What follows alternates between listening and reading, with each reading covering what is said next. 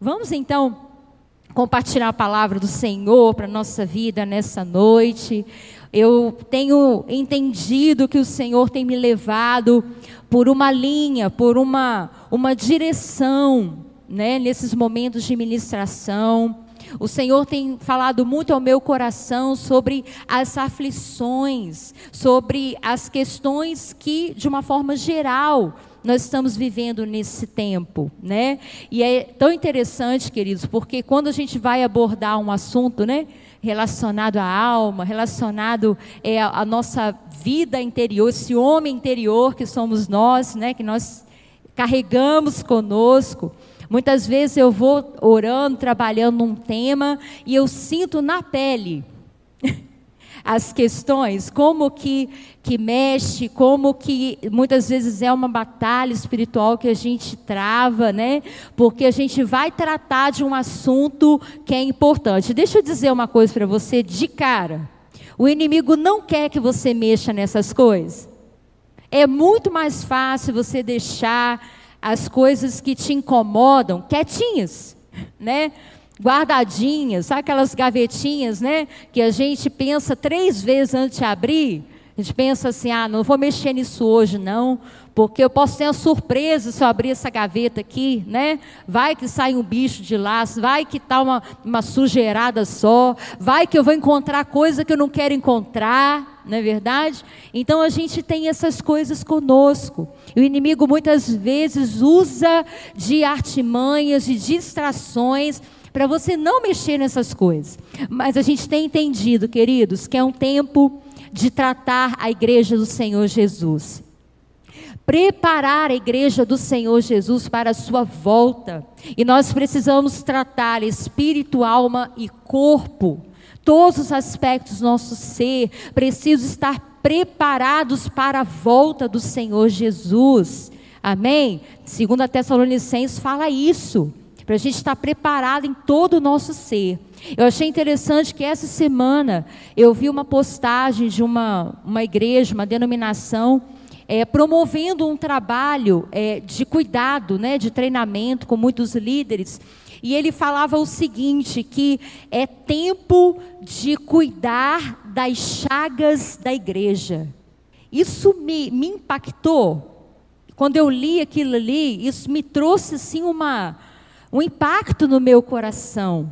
Eu fiquei pensando, meu Deus, parece que não combina, né? A igreja com chagas, com dores, com feridas. A gente consegue imaginar, visualizar uma igreja maravilhosa, não é, queridos? Perfeita, saudável, pura, branca, vestida, né, com as melhores vestes. Mas eu tenho entendido que é tempo de curar áreas, curar partes dessa igreja para que ela seja ainda melhor, mais saudável, o corpo de Cristo. Amém? E o corpo sou eu e você. Então vamos lá, eu queria que você abrisse comigo a sua Bíblia no Evangelho segundo escreveu Mateus, primeiro Evangelho aí no Novo Testamento, capítulo 12. Eu quero compartilhar com você um trecho da palavra de Deus. E o tema que eu dei essa mensagem hoje, querida, é o seguinte: não é o fim. As lutas, os problemas, as adversidades, as questões que a gente enfrenta na vida não são o fim da nossa vida. Amém? A nossa vida está nas mãos do nosso Jesus que vive está. Nós cantamos aqui. E a obra que ele começou na sua vida, ele vai completá-la. Às vezes você pode parar e olhar para a sua vida e perceber que tem áreas inacabadas. Tem áreas que ainda estão num processo de construção, ou até embargadas, né? Tem umas obras assim que ficam embargadas um tempo, né? Ficam paradas, não tem recurso, condição de continuar. Mas na vida do cristão, na vida de quem serve a Jesus, a obra continua. A obra vai chegar no fim, ela vai ser concluída com êxito. Então não se preocupe se você olha para a sua vida em algumas áreas e parece que está escrito lá: estamos em obras. interditado, né? Até com aquele, aquele sinalizador na frente, interditado, está em obras, né? Não tem problema. O importante é você acreditar que ele ainda não acabou com você. Amém? Então vamos lá, Mateus capítulo 12. Eu quero ler com você um trecho do versículo 15 até o versículo 20, porque Jesus é o nosso restaurador. Jesus é a fonte da nossa cura. Jesus é o que faz milagre na nossa vida. Jesus é que é a plenitude da misericórdia da compaixão de Deus para conosco. Então eu queria que você acompanhasse comigo o que diz. Versículo 15. Mas Jesus, sabendo disto, afastou-se dali. Muitos o seguiram e a todos ele curou, advertindo-lhes, porém, que o não expusessem à publicidade, para se cumprir o que foi dito por intermédio do profeta Isaías. Versículo 18: Eis que o meu servo, que escolhi, o meu amado, em quem a minha alma se compraz, farei repousar sobre ele o meu espírito, e ele anunciará juízo aos gentios. Não contenderá, nem gritará, nem alguém ouvirá na, nas praças a sua voz. Não esmagará a cana quebrada, nem apagará a torcida que fumega, até que faça vencedor o juízo, e no seu nome esperarão os gentios. Amém? Glória a Deus. É uma mostra, é uma, é uma porção pra, da palavra de Deus para mostrar a você quem Jesus representa para nós. Jesus representa a graça de Deus para nós, os gentios. O gentio sou eu e você. Gentio era todo, todo aquele, toda pessoa que não é da linhagem judaica, que não faz parte da tradição dos judeus, que não tem uma descendência judaica. Então eu e você, eu acredito, ou tem algum judeu aqui? Tem algum judeu aqui, descendente de judeu? Se não tem, você é um gentio. Amém? Você é uma pessoa alcançada pela graça de Deus. Eu queria te lembrar nessa noite, em primeiro lugar, que nós estamos vivendo ainda o tempo da graça. Nós precisamos valorizar essa graça maravilhosa, o favor imerecido de Deus, a bondade de Deus está sendo derramada sobre a terra. A graça representa perdão, a graça representa misericórdia de Deus com seus pecados, a graça representa que Ele liberou Jesus com o poder do Espírito Santo para curar as suas feridas, para libertar a sua vida, para arrancar de você todas as cadeias, toda a escravidão, tudo que te prende, toda a obra do inferno contra a sua vida. Esse é o tempo que nós estamos vivendo debaixo da graça. Já tem mais de dois mil anos que Jesus veio em carne. Amém? Jesus veio para trazer essa graça de Deus para o homem, e ele alcançou toda a terra, todos os gentios, todos os povos, todas as nações, era promessa de Deus. O que está sendo relatado aqui em Mateus é uma profecia de Isaías para nós, amém? Falando dessa graça maravilhosa. Mas eu quero te lembrar uma outra coisa também. Esse tempo da graça vai acabar. O tempo da graça tem um prazo. O cronômetro já está ligado, queridos, para acabar o tempo da graça. E quando que vai acabar o tempo da graça, queridos? Quando o juízo de Deus vier sobre a terra, quando a ira do Senhor se manifestar, e aí, quem teve a oportunidade, teve. Quem não aproveitou a oportunidade de receber desse amor, vai sofrer o juízo, vai passar por julgamento. Você está entendendo a importância? Você está entendendo o privilégio que você tem? de viver a graça de Deus? Eu queria te levar nessa noite a ser intencional nessa graça, aproveitar melhor a graça de Deus na sua vida. O Senhor não te chamou debaixo de uma lei, de um jugo, de um fardo pesado. O Senhor está te chamando para você viver a liberdade pelo qual Cristo libertou você, conquistou para você na cruz. A Bíblia está dizendo nessa passagem, que ele dá algo muito forte. Jesus, por onde passava, curava. Sim ou não? Curava quem? Quem queria ser curado. Jesus manifestava milagres e o poder dele na vida de quem? Na vida daqueles que precisavam de médico. Jesus não curava quem não precisava de médico. quem se achava são, puro, muito perfeito, como os fariseus, Jesus não fazia nada. Jesus não manifestava o seu poder, mas aqueles que eram quebrantados de coração, aqueles que reconheciam: Senhor, eu sou cego, Senhor, tem compaixão de mim, porque eu sou cego. Senhor, tem compaixão de mim, porque eu tenho um fluxo de sangue há não sei quantos anos. Eu creio que o Senhor pode me curar. Senhor, eu estou paralítico, eu preciso da tua cura. A gente costuma falar na cura interior, querido, só tem um tipo de pessoa que é impossível ser curada. Será que existe? Tem um tipo de pessoa que é impossível ser curada. Sabe quem é? Quem não reconhece o seu, seu problema, a sua dor. Quem não consegue admitir que tem uma dificuldade, uma deficiência, uma enfermidade, uma limitação. Não tem cura, não tem remédio, não tem milagre que possa resolver. Então a cura precisa, ela depende de quem reconhece a sua enfermidade. Amém? E aí Jesus, ele recebe aqui uma palavra profética, ele fala essa palavra que eu queria que você prestasse atenção. Essa mesma palavra está escrita em Isaías 42.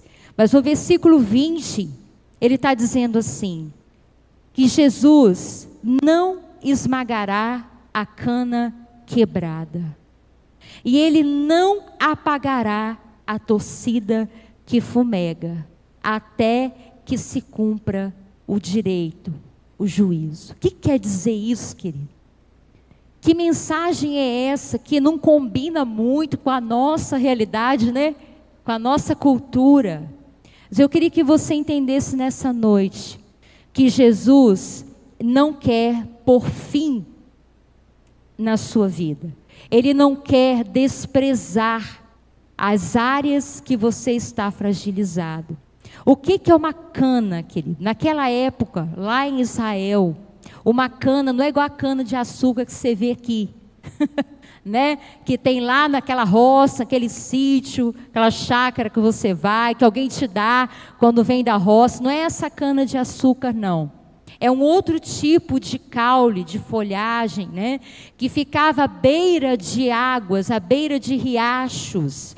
E é uma cana oca, tá? Uma cana oca.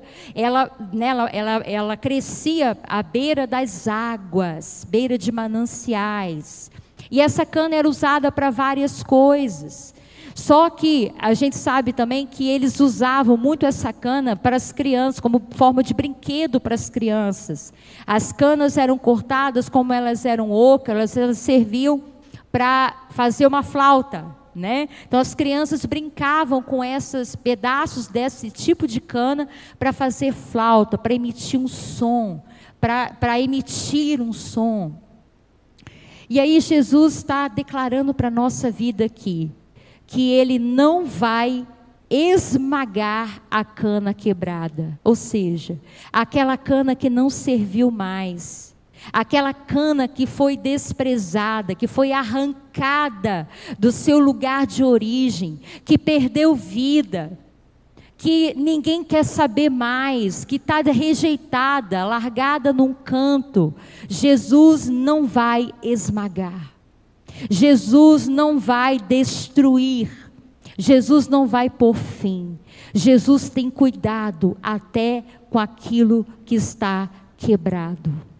Você pode pensar no seu costume lá na sua casa. Quando algo quebra, você pega e joga fora. Não é? É muito da nossa cultura ocidental. Pega e joga fora. Se quebrou, não serve. Se quebrou, fica jogado num canto. Ninguém dá valor ao que está quebrado. Mas a palavra de Deus está dizendo para nós que Jesus, por onde ele passa, ele observa as canas quebradas, aquelas que foram amassadas pela vida, aquelas que foram arrancadas do lugar de ser saciado, que saem em desprezo. E na vida da gente, querido, muitas etapas nós nos sentimos como uma cana quebrada, que não emite som, que não tem utilidade, que parece que não vai sair mais nada de bom de nós, porque alguma área foi fragilizada, ou porque alguém trouxe para a nossa vida um trauma. Um trauma quebra, um trauma deixa marcas, mas Jesus está dizendo para você nessa noite que Ele não vai esmagar a cana quebrada. O homem, sim, esmaga, viu, querido? O ser humano tem uma capacidade negativa, né? De destruir ainda mais aquilo que já não está bom. Quantas pessoas a gente vê que quando se deparam com alguém que está passando um sofrimento, que está passando, por exemplo, uma depressão, um momento difícil na vida, ao invés de pegar aquela cana, né, com todo carinho, com todo jeito e ajudar a restaurar, muitos acabam de pisar, muitos acabam de chutar para um canto e desprezar pessoas que aparentemente já não servem para aquilo que é interessante para elas. A gente vê isso nas famílias. A gente vê isso muitas vezes em ambientes de trabalho, não é verdade? Você é muito bom enquanto você tem utilidade, enquanto você está produzindo, enquanto você está dando algum retorno, algum lucro, mas a partir do momento que você se abate, que você já não é, não está mais da mesma forma que você gostaria, por circunstâncias da vida que te atingiram, as pessoas desprezam, deixam de lado. Mas Jesus é especialista em canas, querido. Aparentemente uma cana quebrada não tem jeito de consertar, não. Tem não. Ela é muito fina, ela é muito delicada. Parece que não tem jeito, mas para Jesus tudo tem jeito. Às vezes a gente se depara com o casamento, né? Frágil, fino como uma cana oca, cheio de rachaduras, cheio de decepções. Mas Jesus é poderoso para restaurar uma cana quebrada. Ele não vai te desprezar nunca, querido. Deixa eu dizer uma coisa para você, preste atenção. Muitas pessoas, quando estão se sentindo feridas, machucadas, elas acham que Deus também as despreza. Muitas pessoas, quando se autodesprezam, elas acham que Deus também age dessa forma. Mas o Senhor jamais desprezará um coração quebrantado e contrito. O Senhor resiste ao soberbo, mas ao humilde Ele dá a sua graça, a um coração que clama, um coração que se humilha, um coração necessitado. Jesus tem prazer de pegar no colo e corrigir, consertar. Deixa eu dizer uma coisa para você: tem muitos países, muitas nações, principalmente é, as nações orientais, têm uma cultura diferente da nossa, querido. A cultura que a gente vive hoje é muito do descarte, né? Muito é, momentânea, tudo é muito momentâneo. O que serve hoje amanhã não presta mais. Mas tem uma cultura, uma cultura japonesa, não sei se você já ouviu falar de restauração de vasos. O japonês desenvolveu uma técnica que eles não desprezam um vaso quebrado. Nenhum vaso quebrado. Sabia disso?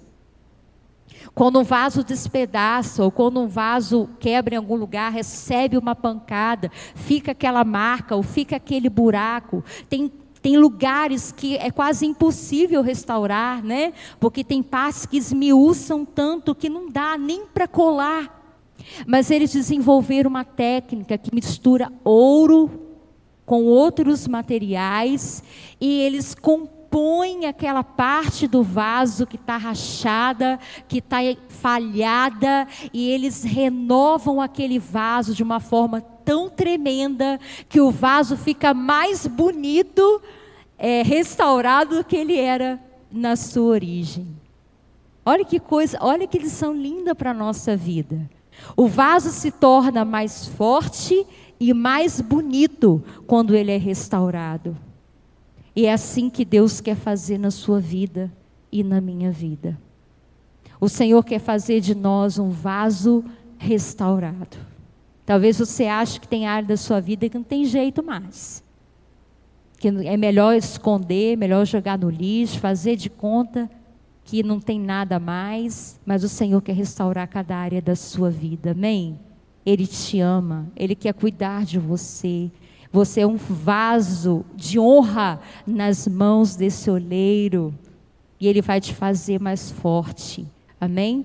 Agora, o que, que quer dizer essa torcida que fumega? A Bíblia diz que Jesus não apagará a torcida que fumega. O que, que é isso?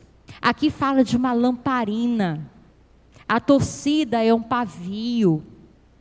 E quando a lamparina ela está é, com a sua chama enfraquecida, quando ela perde o seu vigor, quando ela perde o seu brilho, quando ela perde a sua a intensidade da sua chama, o pavio começa a fumegar, ele começa a soltar uma fumaça desagradável. É ou não é verdade? Ele está indicando, ele está sinalizando que está morrendo, que está acabando, que aquela chama está quase completamente apagada. E aí, isso é uma lição tremenda para nós, queridos. Jesus, ele nunca vai colocar aquele dedinho naquele pavio para acabar de apagar. Jesus sempre vai preservar, vai te ajudar a preservar aquilo que você ainda tem. Querido, muitas pessoas se sentem incomodadas de estar perto de um pavio que fumega. Você já imaginou dentro da sua casa um pavio, uma lamparina com um pavio fumegando o dia inteiro dentro da sua casa, enchendo a sua sala, a sua cozinha de fumaça? enchendo a sua roupa, o seu cabelo, porque naquela época o cheiro do pavio era desagradável. Eu quero dizer para você, tem muitas famílias que estão com um pavio fumegando dentro das suas casas. Muitas famílias já acostumaram com o cheiro desagradável da fumaça, mas aquilo ali é para sinalizar que algo precisa ser feito. Alguém precisa fazer alguma coisa para aquela chama voltar a, a, a acender com força total. Jesus não quer que você apague. Jesus não quer que ninguém apague a chama que ele plantou no seu coração. Jesus quer que essa chama cresça dentro de você, querido. Muitas vezes a nossa caminhada tem coisas que abafam essa chama, que impedem essa chama de ser oxigenada, né? receber oxigênio. E aí ela vai perdendo a força. Isso fala da sua vida espiritual, isso fala da minha vida espiritual. Nós precisamos permitir, buscar que essa chama cresça dentro de nós mas por algum motivo, se o pecado ou alguma coisa fez a sua chama diminuir, eu quero que você creia nessa noite, que você entenda o amor que Jesus tem por você. E Ele vai cuidar para que essa chama aumente dentro do seu coração. Nós estamos chegando ao fim dos tempos, queridos. Nós estamos chegando ao momento do encontro das virgens com seu noivo. E a Bíblia diz que haviam dez virgens. Cinco delas eram prudentes, cinco delas eram loucas. As prudentes tinham óleo de reserva para manter aquela lamparina acesa, mas as loucas não levaram consigo óleo suficiente para manter as lamparinas. E quem vai entrar nas bodas do noivo, do cordeiro, são aqueles que vão manter as lamparinas acesas até o fim. Jesus contou uma parábola dizendo que ele espera encontrar os seus servos vigilantes e fiéis. E ele diz nessa parábola que as suas lamparinas estejam acesas, para quando o dono da casa voltar, encontre o seu servo de prontidão para receber o seu noivo, receber o dono. Você está com a sua lamparina acesa?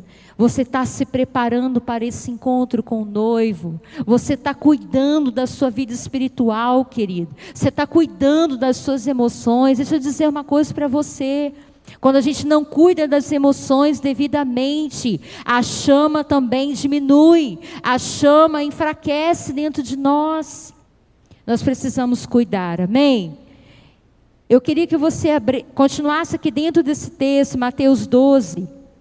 Eu quero te mostrar como Jesus, ele se importa com aqueles que estão sofrendo, com as canas quebradas que estão à nossa volta.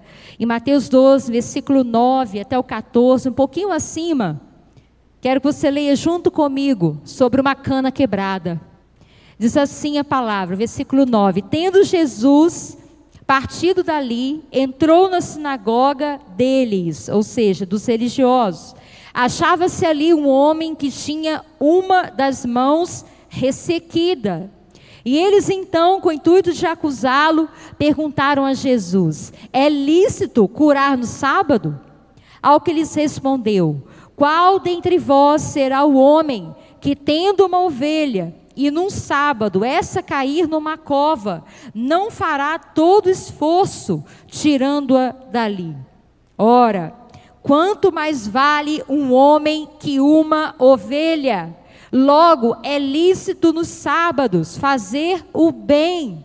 Então disse o homem: estende, disse ao homem: estende a mão.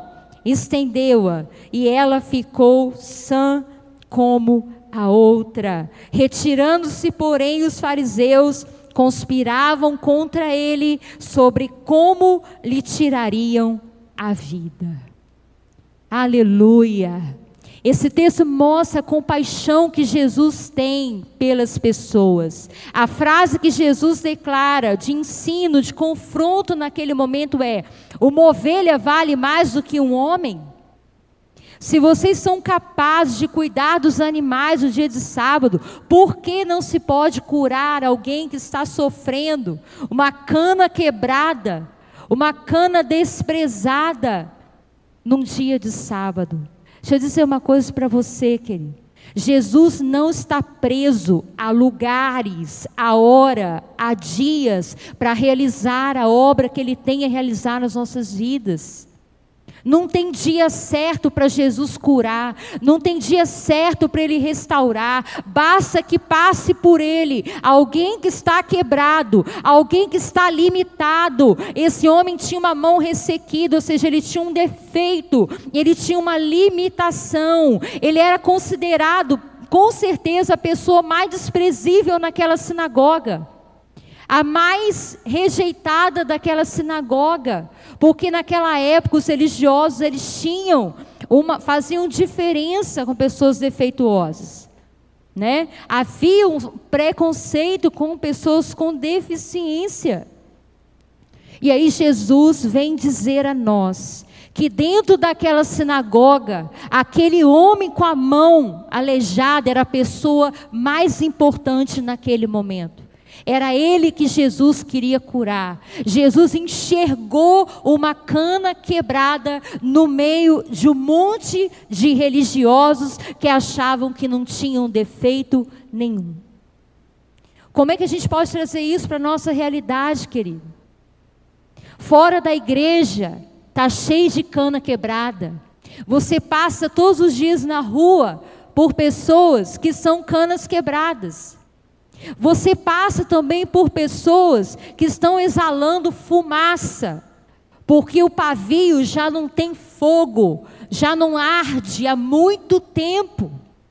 E de que, que eu estou falando isso? De pessoas que estão desviadas, pessoas que estão afastadas do cami dos caminhos do Senhor, que muitas vezes incomodam muitas pessoas.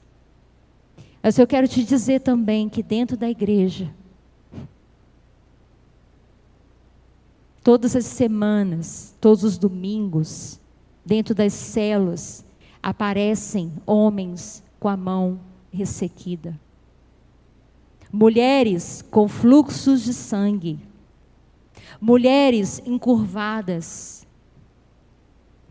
E se Jesus está no meio de nós, querido, você entende para quem que Jesus está dirigindo o seu olhar?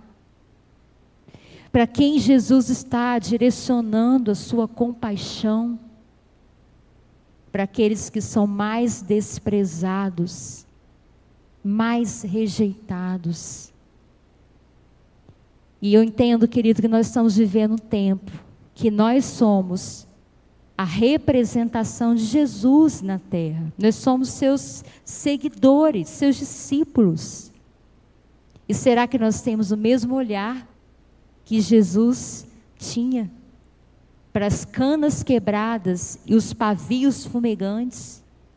Vai ver que tem um pavio fumegando lá dentro da sua casa e você não está se importando no meio da sua família você não está vendo.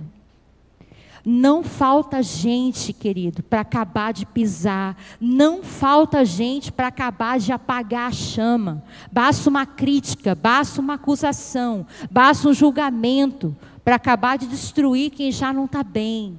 Mas o Senhor quer levantar a mim e a você como restauradores de almas quebradas restauradores de pavios fumegantes. O Senhor quer usar a sua vida, a sua palavra, para acender uma chama no coração de alguém que não tenha muito tempo. Mas aí, antes que você abençoe alguém, você precisa olhar para a sua própria vida. Tem área quebrada aí? Você tem sido massacrado pela vida? pelas circunstâncias, ao longo desses anos, é tempo de cura.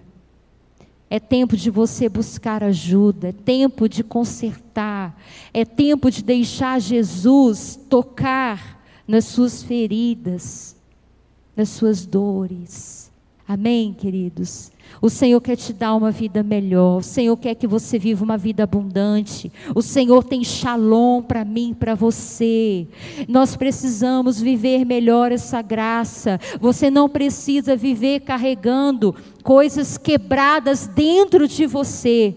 Já basta o que tem em casa que a gente tem que jogar fora e não joga. Agora, dentro de você, não é lugar para ter coisa quebrada mais. Coisa desprezível. Abre comigo a sua Bíblia em Isaías. Eu estava aqui no louvor e ouvindo o louvor, e Deus é tão maravilhoso, perfeito, que tudo se conecta. As canções que nós cantamos hoje falam da obra que Jesus fez na cruz por você. Deixa eu te perguntar, você você agradece a Deus todos os dias por essa obra? Você tem noção do quanto Jesus foi esmagado por você? Você traz o seu entendimento, a sua consciência, o quanto Jesus foi moído por causa das suas transgressões, dos seus problemas, das suas dores. E o Senhor mandou eu, eu, compartilhar com você hoje esse texto, Isaías 53. A gente deveria ler todos os dias essa mensagem, querido, porque essa palavra cura. Essa palavra, Isaías 53, é o remédio que você precisa para os seus dias de tribulação, para os seus dias de dor, para os seus dias de angústia, o dia que você se sente acusado, ferido por alguém, maltratado. Você deveria ler Isaías 53. Diz assim, eu vou ler só uma parte, versículo 4 em diante, diz assim: Certamente ele tomou sobre si as nossas enfermidades e as nossas dores, levou sobre si. E nós o reputávamos por aflito, ferido de Deus e oprimido. Mas ele foi transpassado pelas nossas transgressões e moído pelas nossas iniquidades. O castigo que nos traz a paz estava sobre ele, e pelas suas pisaduras fomos sarados. Todos nós andávamos desgarrados como ovelhas, cada um se desviava pelo caminho, mas o Senhor fez cair sobre ele a iniquidade de nós todos. Ele foi oprimido e humilhado, mas não abriu a boca. Como cordeiro foi levado ao matadouro, como ovelha muda perante os seus tosqueadores, ele não abriu a boca. Jesus se tornou a cana quebrada para te restaurar. Jesus foi ferido para sarar as suas feridas. Jesus sofreu dores para serem curadas as suas dores. Ele sofreu chagas no seu corpo para que você pudesse ser limpo, livre, curado, restaurado. Nós precisamos lembrar da obra da cruz todos os dias, chorar aos pés da cruz todos os dias, decorar esse capítulo de Isaías 53 que os judeus nem leem porque eles não acreditam que esse é Jesus, mas você sabe que aqui está a tua redenção, aqui está a tua salvação, aqui está o livramento da sua alma. Jesus é tão maravilhoso, tão misericordioso, que ele sabia que ele viria à terra para morrer. E ele decidiu obedecer ao Pai e não quebrar e não acabar de destruir com a humanidade. Ele não veio para destruir. Ele veio para salvar você e a mim. Aproveita esse tempo que você tem, querido. Aproveita o direito que você tem sobre a sua vida. Quando a gente fala, faz a cura interior, a gente trabalha com as pessoas, a gente leva as pessoas a proclamarem isso, a declararem isso, a tomarem posse dessa verdade na sua vida. Isso aqui não é uma fantasia, não é algo romântico para você só achar bonito, é para você tomar posse na sua vida, da tua cura, do teu milagre, da tua restauração. Amém? Você crê no poder da cruz? Você crê no poder de Jesus? Você crê no poder do sangue de Jesus sobre a sua vida? É isso que nós precisamos, querido. Se você for alcançado com misericórdia, você vai ter misericórdia de outros. Se você experimentar o milagre da cura na sua vida, você vai ter compaixão de outros que também estão sofrendo de enfermidades. Jesus quer que você tenha o mesmo coração que ele tem. Será que você pode pedir ao Senhor nessa noite para te dar o coração que ele tem, o mesmo amor que ele tem. Talvez nesse dia você precise pedir perdão ao Senhor, porque muitas vezes nós ajudamos a acabar de né, ferir alguém que já está ferido. Muitas vezes com a nossa palavra nós apagamos o pavio de alguém. Não precisa ir longe, não. Às vezes de um filho, de um pai, de um amigo. Vamos ser instrumentos do Senhor nessa terra. É tempo da igreja se levantar como restauradora, como o lugar como mão, com as mãos de Jesus, para curar e resgatar os feridos. Amém? Essa é uma mentalidade que a igreja precisa adquirir. Ter a mesma compaixão que Jesus tinha. De religioso tinha um monte naquela época. O Senhor não quer você religioso. O Senhor não quer que eu seja religiosa. Amém? Jesus disse certa vez que as prostitutas antecediam, tinham prioridade, muitas delas, do que a muitos dos religiosos. Por quê? Porque para Deus importa um coração arrependido. Talvez o motivo das suas feridas, querido, seja um coração que ainda precisa se arrepender muitas mágoas, muitas tristezas nós carregamos conosco, porque a gente precisa se arrepender, pedir perdão.